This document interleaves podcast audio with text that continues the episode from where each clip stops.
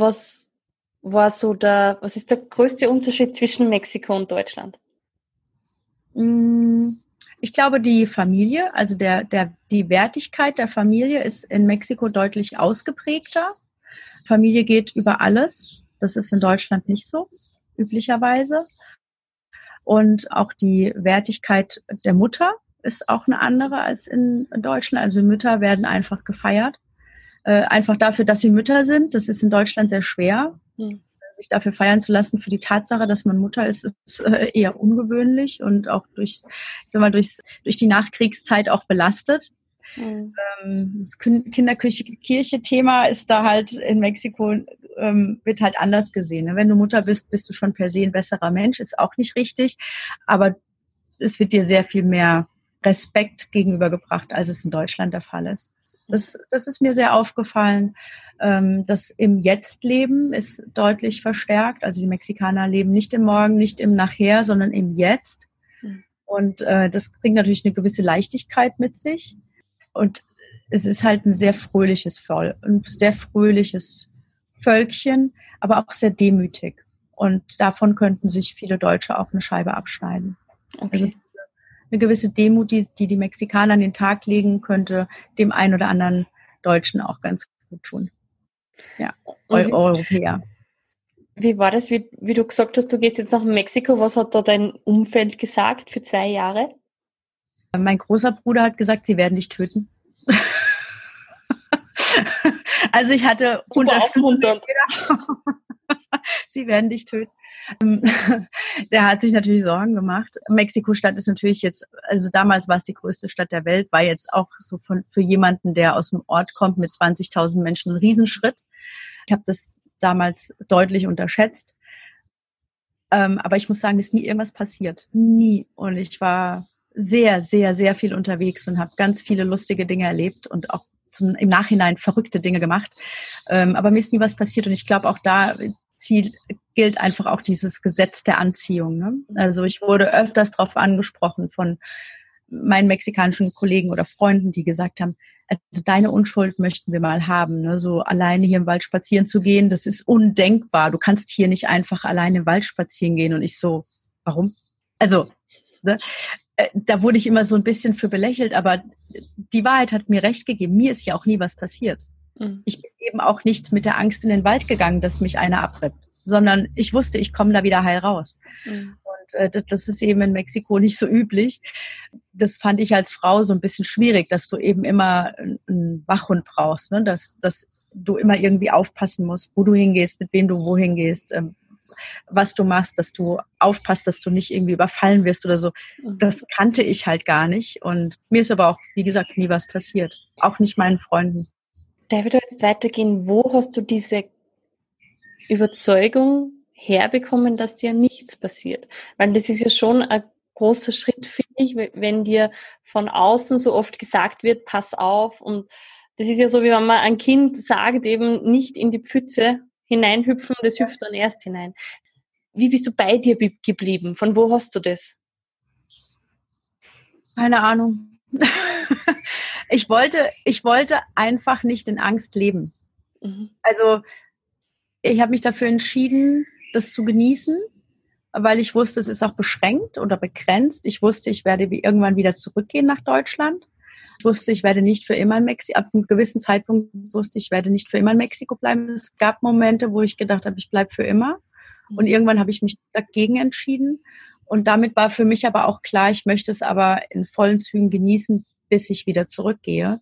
Und habe einfach für mich entschieden, dass es, dass ich das, dass ich es da gut haben will. Sagen wir es mal so. Ich habe das ganz bewusst für mich entschieden. Mhm. Das heißt, das war ein, bewusster Prozess und eine bewusste Entscheidung, dass du sagst, ja.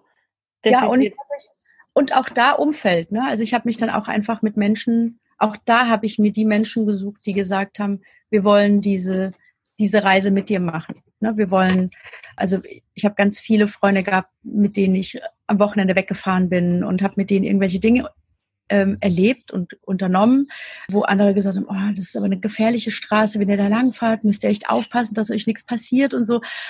Und wir haben dann gesagt, nee, es wird uns nichts passieren und wir machen das jetzt einfach, weil wir das wollen. Und Und ich glaube, Umfeld ist einfach the king. Also du, du musst dich mit den Menschen umgeben. Und ich sag mal, dann waren wir auch irgendwann in der Überzahl, zu sagen, uns passiert nichts. Wir sind jetzt zu viert oder zu fünft oder keine Ahnung. Ne? Und ich, was nicht heißt, dass wir leichtsinnig sein mussten, sollten. Also ich habe auch mit einer Freundin alleine eine Reise gemacht und da war klar, diese Straße soll man eben als Frau bestimmt nicht alleine befahren. Dann sind wir halt geflogen. Ne? Also wir waren jetzt nicht leichtsinnig, weil ich liebe mein Leben und ich möchte es noch gerne aushalten, bis ich 100 bin. Aber ich, ich wollte einfach nicht in Angst leben. Mhm. Und tatsächlich war das dann aber auch der Grund, warum ich zurückgegangen bin nach Deutschland, weil du eben immer mit Angst konfrontiert wirst. Ja. Ne? Und auch mit Willkür. Also ich wurde sehr oft angehalten mit dem Auto mhm. und äh, von der Polizei. Und die Polizei ist eben in Mexiko dein größter Feind im Straßenverkehr. Äh, mit dem Hintergrund, dass die einfach dir Geld abnehmen wollen. Mhm. Und das ist halt sowas, wo du dann überlegst, okay, für mich alleine ist das okay, damit komme ich gut zurecht, aber wenn ich mir vorstelle, dass ich vielleicht hier mal mit Kindern lebe, dann bist du so angreifbar. Und da, da war für mich der Punkt zu sagen, ich kann hier leben, solange ich nur für mich verantwortlich bin. Aber mit Kindern möchte ich hier nicht leben. Mhm. Ja. Ich war jetzt gerade im Januar auch äh, in Mexiko und habe meine Freunde besucht. Und mit meinen Kindern war ich aber noch nicht wieder da, weil ich einfach da denke, du bist so angreifbar. Wenn die mir die wegnehmen, und da ist eben die Angst da, da geht es ja nicht um mich, sondern um mhm. meine Kinder, ähm, dann bin ich einfach so verletzlich. Mhm. Und das Risiko wollte ich zum Beispiel nicht eingehen. Mhm. Ich glaube, das macht es viel einfacher, wenn du nur für dich verantwortlich bist. Ja, ich verstehe, ja. Und du hast gesagt am Anfang, du hast viele verrückte Dinge dort erlebt. Ja. Hast du ein Highlight, das du mit uns teilen möchtest? Ja, wir sind, wir sind, äh, ich weiß jetzt leider nicht mehr, wie der Ort heißt. Wir sind zu solchen Wasserfällen gefahren und haben dann direkt am Wasserfall gezeltet und es war einfach so vom anderen Stern, wenn du morgens wachst und bist in der Natur und, und hast vor dir einen Wasserfall, wo du denkst, oh mein Gott, das ist wie ein Gemälde und es ist aber echt äh, das kann man nicht so beschreiben. Es ist, äh, und auch da haben alle gesagt, oh, um Gottes Willen, das ist ja total gefährlich und so. Und wir so, nö, wir fahren da jetzt hin und wir machen das einfach. Und es ist auch nichts passiert. Aber es sind, da haben sich Bilder einfach in den Kopf eingebrannt. Die, die kriegst du nicht mehr raus. Das war einfach so wundervoll. Und, und dann fühlst du dich auch so demütig und klein, wenn du diese Natur vor dir hast und denkst, oh mein Gott, und wenn ich jetzt daran denke, das wird dort noch genauso aussehen. Dieser Wasserfall wird einfach immer so weiterfließen. Das fand ich sehr, sehr beeindruckend, sehr, sehr schön. Bin ich dankbar dafür. Oder im Frühjahr kommen ja immer äh, tausendfach ähm, diese Mariposas, diese Monarchenfalter aus Kanada und fliegen nach Südamerika. Mhm. Und da waren wir auf einer Wiese und die war einfach komplett voll mit diesen Schmetterlingen. Und wir standen mittendrin und haben gedacht, wir sind in so einem Film. Das war so unfassbar schön. Das also das sind so Sachen, die, die du halt hier jetzt im Rhein-Main-Gebiet nicht erlebst. Ne? Ja. Das, das war einfach wundervoll. Und da, da habe ich sehr, sehr schöne Erlebnisse gehabt, ja. Gerade so mit der Natur. Mhm. Ein wundervoll schönes Land. Würdest du sagen, dass du als Frau, dass es in Mexiko als Frau herausfordernd war? Ja, definitiv. Mhm. Ähm, du kannst halt nicht alleine weggehen. Ne? Also abends so, wie, wie ich das hier kenne, mit Freundinnen abends tanzen gehen oder so. Das ist einfach nicht so möglich. Äh, das ist tatsächlich gefährlich. Ne? Also man muss dann, wenn man irgendwo hinfahren will, muss man sich vorab ein Taxi bestellen, das einen dann wieder abholt oder ein Uber, weil man nicht einfach sich auf die Straße stellen kann und kann Taxi heranwinken, um nach mhm. Hause zu fahren. Zum Beispiel, so wie das hier halt normal ist. Ne? So mit Freundinnen tanzen gehen, das, das ist auch relativ schwierig. Ja. Und im, im Beruf und im Kollegentum, war das in der Arbeit auch irgendwie ein, ein Problem als Frau oder? Das war eine Herausforderung auf jeden Fall. Die jetzt zum einen sind die Deutschen ja sehr direkt. Ne? Also äh, wir sagen, was wir denken. Ja. Und ich bin auch eigentlich ein sehr direkter Mensch und ähm, da hatten die Kollegen schon manchmal ein bisschen dran zu knabbern, weil ich einfach die Dinge so gesagt habe, wie sie waren und im Laufe der Zeit habe ich dann gelernt, sie ein bisschen mehr zu verpacken. Ne? Ich hatte auch mal eine, äh, eine Herausforderung, da wurde mir gesagt, ich soll ein Programm machen, äh, Besucher. ähm, aus Darmstadt, aus unserer Muttergesellschaft. Und dann habe ich eben ein Programm gebaut und habe dann allen Direktoren gesagt, was sie denn an welchem Tag zu machen haben. Und das kam gar nicht so gut an. Die wären gerne gefragt worden. Ne? Und sie hätten es dann auch gemacht, aber ich habe halt praktisch so rumgeschrieben, du machst das, du machst das, du machst das. Und das war so ein bisschen schwierig für die hohen Herren, das anzunehmen von einer Frau. Äh, das, das fand ich einfach, ich fand es amüsant. Oder dann haben wir auch mal so eine Teambuilding-Maßnahme gehabt. Da mussten wir alle so in vier Metern Höhe über so ein dünnes Seil äh, laufen. Mhm. Und da war ein Mitarbeiter dabei, der hat das nicht gemacht. Und dann bin ich halt hoch und bin da drüber gelaufen. Und das hat ihn so getriggert, dass eine Frau das gemacht hat und er nicht, weil ich war die einzige Frau in dem Team äh, dass er dann doch noch hochgegangen ist und hat das noch gemacht und kam dann später zu, wenn du das nicht gemacht hättest, hätte ich es nicht gemacht. Also den hat es total getriggert. Ja. Und da habe ich dann auch so gemerkt, ja, das ist halt einfach so dieses Macho-Gehabe. Da kam der gar nicht mit, mit klar, dass, dass da jetzt eine Frau äh, über das Seil gelaufen war und er nicht. Aber am Ende des Tages war er dann auch drüber gelaufen. Ist ja schön. Ja, ist er raus aus der Komfortzone. genau, ja. Ja, genau. Ich habe ihn halt total genervt irgendwie. Ja. ja. Ja, manchmal braucht es Menschen, die einfach sagen, raus. Hast du in deinem Umfeld, bevor du nach Mexiko gegangen bist, auch Menschen gehabt, die gesagt haben, hey, super cool, mach das, wir glauben an dich? Nicht so viele. Hm. Nee, die meisten ähm, haben eigentlich gesagt, das ist ja verrückt, dass die so eine gefährliche Stadt und so eine große Stadt und sie werden dich töten. Mhm. Ähm, Nee, eigentlich die wenigsten. Die hatten aber ein, die hatten einfach Angst um mich. Ja. Ne? Also ich bin denen auch nicht böse. Viele haben gesagt, wir kommen dich besuchen. Und tatsächlich hatte ich in den zwei Jahren insgesamt, ich habe es mal zusammengezählt, als zweieinhalb Jahre war ich da und so neun Monate insgesamt hatte ich Besuch. Also ich hatte sehr, sehr viele Leute, die gesagt haben, jetzt wo jemand da ist, den wir kennen, mhm. fahren wir auch mal hin. Und das war natürlich sehr schön. Dann hatte ich immer so ein Stückchen zu Hause da. Das war sehr, sehr schön. Und ja, da, da haben mich doch dann auch viele besucht.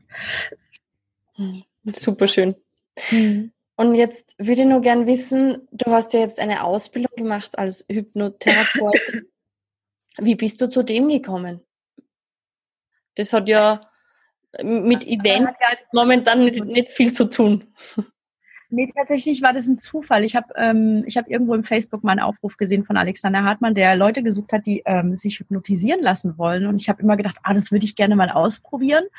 Und dann bin ich da hingefahren und fand das so faszinierend, dass ich gedacht, das möchte ich auch können. Und dann habe ich es gelernt. Ja, so kam das.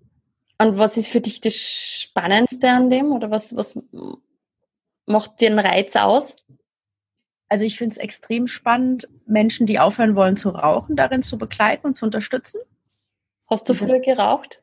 Nie, nie. Aber mein Papa hat sehr viel geraucht und mein Papa ist an den Folgen von einem Schlaganfall gestorben. Und Schlaganfälle werden mitunter auch durch extensives Rauchen unterstützt und gefördert. Deswegen glaube ich, steckt da so ein bisschen auch meine Motivation dahinter, zu sagen, ich bin froh für jeden, der eben nicht mehr raucht. Und viele Menschen schaffen das alleine nicht und ich freue mich, da sie darin unterstützen zu können. Ich habe meine, meine Visitenkarten auch bei meiner Frauenärztin liegen zum Beispiel, die mich mal angesprochen hat, weil sie sehr viele Schwangere hat, die auf, auch aufhören wollen zu rauchen, denen es schwerfällt. Die unterstütze ich natürlich besonders gerne, mhm. weil ich glaube, dass jedes Kind ein Recht hat, darauf in einem gesunden Körper aufzuwachsen. Mhm. Das ist eine große Verantwortung für jede Mutter und deswegen halte ich das für sinnvoll und es macht mir total viel Spaß und ähm, ich habe so Angst vor Hunden, ich habe so Angst vor Spinnen, äh, ich traue mich nicht ins Flugzeug, mein Kind hat so furchtbares Heimweh, was kann ich machen, um nicht so viel Angst zu haben, vor großen Gruppen zu sprechen und so weiter und so fort. Und mit Hypnose kann man einfach so viele Dinge positiv verändern im Menschen, bei Menschen oder im Menschenleben. Das, ja, das hat mich total fasziniert und ähm, ein Werkzeugkasten, den ich nicht mehr missen möchte. Ja. Es hat mir sehr viel Spaß gemacht, das zu lernen und das auch jetzt heute zu. Ja. Sehr ich habe dem Herrn Beck mal die Augen zugeklebt und er mir auch in einer Übung. Ja, das war sehr lustig. Er war zufällig auch in der gleichen Ausbildung. Äh, da, damals war ich nur in der Crew, also wir kannten uns aber nicht näher. Ich war nicht im Team. Mhm. In einer Übung sollten wir uns dann gegenseitig die Augen zukleben, einfach als Übung so. Und dann ja, haben wir so ein bisschen rumge gealbert und haben uns gegenseitig die Augen zugeklebt. Das war sehr lustig. Ja, das klingt spannend. Ähm, ja. Das heißt mit, mit, aber nicht mit Superkleber, sondern mit ähm, nur, nur mit Worten. Mit Worten? Ja. Ah, gar nichts mit, mit irgendwie, ich habe mir jetzt gedacht, mit Klebestreifen oder so. Nein, nein, nein, nur mit Worten. Nur mit Worten. Das macht Hypnose, ja. Hypnose arbeitet nicht mit Klebestreifen, nur mit Worten. Und übrigens, Hypnose funktioniert nicht über Augen, wie man immer glaubt, so dieses, ich gucke dich an und du bist hypnotisiert, sondern über Stimme. Ja. Okay. Ja. Weil die Augen hat derjenige, der hypnotisiert wird, in der Regel zu. Und kann man sich da dagegen wehren? Natürlich. Ja. Also du kannst nur hypnotisiert werden, wenn du das auch möchtest. Ich kann jetzt nicht, kann jetzt nicht jemanden zu etwas hypnotisieren, wozu er nicht grundsätzlich bereit ist. Also und warum sollte ich das auch wollen? Aber ähm, also ich kann, ich, ich hatte schon Anrufe von Freundinnen. Kannst du mal was machen, damit mein Mann nicht so viel Eistee trinkt? Nein, kann ich nicht machen. Will ich auch gar nicht. Ähm, wenn er mich aber anruft und sagt, kannst du mir helfen, die oder die Gelegen äh, Gewohnheit abzulegen, dann kann ich das natürlich. Aber derjenige muss das selbst wollen. Ja. Ähm, ich werde auch niemals jemanden hypnotisieren, der sagt, äh, zeig doch mal, ob du das kannst. Mache ich nicht. Ja. Weil ich weiß, dass ich es kann, aber du musst es wollen. Und äh, das ist der große Unterschied. Gut, das heißt, man muss jetzt nicht irgendwie, oder ich muss keine Angst haben, dass ich irgendwo hingehe und werde dann hypnotisiert und komme dann ganz anders heim. Also das, das passiert nicht. Auf gar keinen Fall. Und wir dürfen uns aber auch alle klar machen, dass wir, also das Hypno, Hypno, ähm, Hypnose ist ja Arbeit mit dem Unterbewusstsein. Ich arbeite ja mit und an deinem Unterbewusstsein.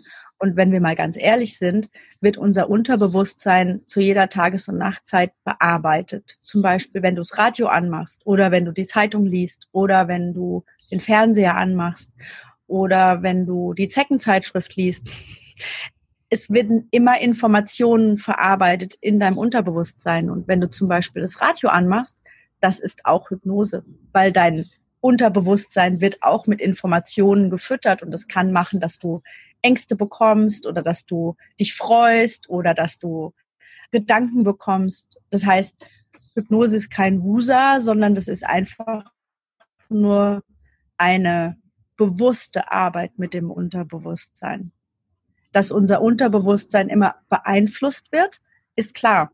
Es ja. ist uns nur in der Regel der Fälle nicht bewusst. Ne? Also ja. wenn ich jetzt mit meinem Kind spreche, dann ist es auch Hypnose wenn ich ihm sage, du bist ganz großartig, ist das eine Information, die ins Unterbewusstsein auch kommt. Mhm. Gleichzeitig ist es aber auch eine Hypnose, wenn ich sage, du kannst ja gar nichts. Brot ja. kann schimmeln, was kannst du, ne? wie, wie wir es manchmal so hören. Das ist auch Hypnose. Es heißt nur nicht Hypnose, es heißt einfach blöd. Mhm. Ne? Und, ähm, also diese Beeinflussung, dieses, dieses genau. Aufnehmen genau. und Beeinflussen. Mhm. Bei, bei einer Hypnose ist es eben so, dass du ganz bewusst da reingehst, mit deinem Unterbewusstsein zu arbeiten. Aber dass unser Unterbewusstsein immer bearbeitet wird durch Einflüsse von außen, durch deine Mama, deine Nachbarin, dein Hund, deine Kinder, dein Mann, das ist uns nur nicht bewusst. Mhm. Und in der Hypnose wird es dir eben bewusst gemacht. Wir arbeiten jetzt an deinem Unterbewusstsein. Und das ist äh, der Unterschied. Ne, denn dass wir immer Einflüssen ausgesetzt sind, ist doch eigentlich klar. Mhm. Ne? Wow, Auch wenn du dich mit jemand, wenn du dich mit jemandem unterhältst über ein Thema, das dich beschäftigt, dann arbeitet und redet dein Unterbewusstsein immer mit. Mhm. Super, super spannendes Thema. Und trotzdem ja. möchte ich jetzt noch ein Thema mit dir besprechen, bevor wir unsere Zeit ähm, aus ist sozusagen. Und zwar dein, dein globales denken. Das hat mich total fasziniert, weil ich habe dir angerufen, ich kann, ich weiß nur, ich habe mir gedacht, ich, ich, möchte dich einfach näher kennenlernen, ich möchte die Geschichte hinter dir erfahren. Und dann hast du gesagt, ja, liebe Ursula, ich kenne da ähm, dort jemanden, da gibt's noch jemanden, der interessant für deinen Podcast ist. Da gibt's noch einen, einen ganz einen speziellen Menschen, den du kennenlernen musst. Und hast mir quasi, glaube ich, auf einmal fünf Menschen genannt und auf den Kontakt hergestellt äh, für meinen Podcast. Und das machst du ja nicht nur für Menschen mit Podcast, sondern du machst es ja, das ist ein Hobby von dir oder deine, deine, weiß ich nicht, deine Fähigkeit, von wo Meine Superpower. Deine Superpower. Meine Superpower. Ja, tatsächlich werde ich da immer öfters drauf angesprochen und äh, ich darf es mittlerweile auch anerkennen. Äh, es ist tatsächlich ein Talent, das ich offensichtlich habe. Eine gewisse Feinfühligkeit hinsichtlich der Verbindung zwischen Menschen herzustellen. Also mh, ich krieg relativ schnell mit, wer sich mal mit wem unterhalten sollte, zu welchem Thema. Und ich finde das immer sehr, sehr spannend und mir macht es ganz viel Freude auch, äh, Menschen zu verbinden, weil ich glaube, je mehr wir die Menschen verbinden, desto verbundener sind wir und umso weniger haben dann eben andere die Möglichkeit, uns irgendwie anzugreifen oder zu schaden, weil wir sind verbunden und wir sind gemeinsam einfach stärker. Und ich schaue da sehr über den Tellerrand hinaus und tatsächlich habe ich schon sehr viele Menschen miteinander verbunden, von denen ich glaube, dass da richtig schöne ja, Projekte und Geschichten draus entstanden sind, wie Podcasts oder Projekte oder Buchprojekte, Fotoprojekte, schöne Abendessen, einfach ein Netzwerk. Und ich mag das sehr und das, ähm, das gibt mir sehr viel Freude, muss ich sagen. Ja. Und hast du einen Grund, warum du die Menschen zusammenführst? Was ist, was steckt da dahinter? Ich weiß nicht. Das hat irgendwie einfach angefangen und Facebook zum Beispiel macht es ja auch sehr einfach. Ne? Also wenn ich irgendwas lese und dann denke ich sofort, zack, das ist was für Ursel. Äh, und dann verlinke ich dich drunter, weil ich denke, die müssen sich mal unterhalten. Das würde mir einfach, mir würde das Freude bereiten zu wissen, dass ich euch verbunden habe. Was da mein Warum dahinter ist, keine Ahnung. Aber es macht mir einfach unheimlich viel Freude und ähm, deswegen, ja, würde ja, ich entstehen da ja auch dann wirklich tolle Sachen, weil der Christoph Hahn zum Beispiel ist bei mir im Podcast gewesen und das Gespräch war mhm. unglaublich mindblowing. Also das ist echt super schön und ein, ein Riesentalent auf alle Fälle. Ja, ja, ja, ich darf das annehmen lernen. Ich äh, muss mich da immer noch so ein bisschen mit abfinden, weil ich immer denke, so, ja, das ist ja nichts Besonderes, aber äh, mittlerweile kommt einfach eine ganz andere Resonanz, die sagt, Ursel, aber, aber niemand macht das so wie du. Ich so, okay, dann mache ich einfach mal weiter, mal gucken, was draus wird. Was noch Hashtag Connecting. genau, ja. Schön, ja, mhm. super. Ja, liebe Ursula, ich könnte mit dir stundenlang weiter reden. Tatsächlich, ich habe noch so viele Fragen im Kopf. Vielleicht machen wir mal eine zweite Runde, wenn du möchtest, im Podcast. Für heute sind wir leider schon am Ende und ich habe am Ende von meinem Podcast immer ein paar Fragen noch. Ha, okay. Ja, also, die erste Frage ist einmal, wie mich, äh, wie können dich meine Zuhörerinnen und Zuhörer erreichen? Oh, am besten einfach über Facebook. Ursula Sikuta, äh, Facebook oder Instagram. Da bin ich vertreten. Ich habe keine Webseite, weil es für mich wenig Sinn ergibt. Was sollte ich denn da alles draufschreiben? Ja, die, da war die Webseite zu kurz. genau. Deswegen äh, einfach über Facebook anschreiben und ähm, ja, da bin ich eigentlich sehr präsent. Mhm, super schön, danke Sehr gerne. Hast du einen Satz oder ein Zitat, das dich schon länger begleitet oder berührt? Oh ja, äh, man erntet, was man sät. Okay.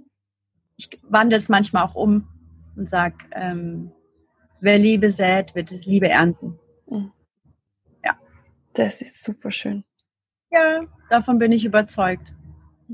Vielleicht erntet man die Liebe nicht immer von denen, wo man sie sät, aber man wird sie irgendwann wieder ernten. Mhm. Ja. Ja, also Liebe sehen machst du auf alle Fälle. Dankeschön. Das ja. Dann hast du ein, zwei Buchempfehlungen für meine Zuhörerinnen und Zuhörer. Mm, ja, also ich, ähm, ich habe sehr, sehr gerne das Café am Rande der Welt gelesen. Mhm. Das finde ich ein sehr, sehr wertvolles Buch. Ähm, das fand ich sehr schön. Und im Moment lese ich gerade den Diamantenschneider. Da bin ich aber noch nicht so richtig durchgestiegen. Kann ich noch keine abschließende Bewertung zu geben, aber ist sehr interessant auch. Mhm. Super, danke. Kommt in die Show Notes. Mhm. Was würdest du deinem 20-jährigen Ich empfehlen? Einfach machen. Nicht so viel nachdenken, einfach machen. Hättest du früher lieber öfter einfach gemacht? Ja. ja. Wo mhm. hast du das nicht getan? Ich hätte zum Beispiel viel früher mich dafür entscheiden dürfen, viel mehr das zu machen, was mich glücklich macht. Also ähm, ich habe zum Beispiel ja 20 Jahre in einem Pharmaunternehmen gearbeitet und habe mich davon ungefähr zehn Jahre gefragt, was der tiefe Sinn hinter dieser Arbeit ist. Also ich habe zwar Messen und Ausstellungen organisiert und es war ich viel gereist bin und so, aber ich habe keinen Sinn in der Arbeit gesehen. Und erst durch meine Arbeit in der TBU habe ich eine Möglichkeit gefunden, mein Talent zum Organisieren zu verbinden mit etwas, worin ich einen Sinn sehe, nämlich Menschen in ihre Kraft zu bringen.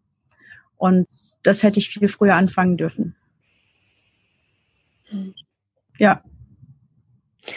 Der schönste Ort, an dem du bisher warst? Die Galapagos-Inseln tatsächlich. Das ist ein großer Traum, dann auch mal mit meiner Familie hinzufahren. Ich war bisher nur alleine da und es ist ein absolut paradiesischer Ort für mich und es steht ganz oben auf meiner Bucketlist. Eine Bekannte von mir war da heuer. Das ist echt schön. Ja, ja, ja ist ein Traum. Super. Da will ich mal hin. Und jetzt kommen wir zu meiner Lieblingsfrage und zwar, was können wir im Kleinen tun, um die Welt zu verändern? Kümmert euch um eure Nachbarn, kümmert euch um eure Familie und seid da für eure Freunde. Und mit den Nachbarn meine ich alle Menschen, die um dich rum sind. Da gibt's ganz viel zu tun und, und wenn jeder da so ein bisschen mehr über den Tellerrand rausgucken würde, glaube ich, würden wir anders dastehen. Da gäbe es weniger einsame Menschen und weniger traurige Menschen. Jetzt haben ja. wir wieder beim Connecten. Hashtag ja, Connecting People. Genau, Connecting People, ja. Ja, es ist äh, manchmal so einfach. Ne? Wir haben eine Nachbarin, die ist äh, zum Beispiel 86 ganz alleine und keine Familie, keine Kinder, alle Freunde tot. Das tut gar nicht weh, wenn man da einfach mal anruft und mal fragt, wie es ihr geht. Und für sie macht es aber an dem Tag einen Riesenunterschied. Und das kann jeder. Und dafür braucht man auch nicht viel Zeit. Ein Beispiel. Das sind so, so schöne Abschlussworte, liebe Ursula. Ich möchte mich bei dir sehr herzlich bedanken für dieses unglaublich inspirierende Gespräch. Und ja, vielleicht hast du Lust, dass wir irgendwann einmal noch mal weitermachen, weil ich glaube, wir haben jetzt einen Teil von dem erzählt, was, was du zu erzählen hast. Und ja, ich sage einfach danke fürs Dasein und danke für diese Wunder, Wunder, für dieses wunder, wundervolle Gespräch. Dankeschön. Vielen Dank für die Einladung. Es war mir eine Freude. Dankeschön. Von Herzen danke fürs Anhören dieser Folge. Ich freue mich über deine Bewertung bei iTunes und wenn du mir auf Facebook oder Instagram schreibst, wie es dir gefallen hat. Schau gerne auch auf meiner Homepage vorbei www.ursulahelmel.at und hol dir deine Gratis-Meditation zum Downloaden. Ich wünsche dir jetzt noch einen wunderschönen Tag. Bis zum nächsten Mal. Viel Spaß beim Weiterwachsen und alles Liebe, deine Ursula.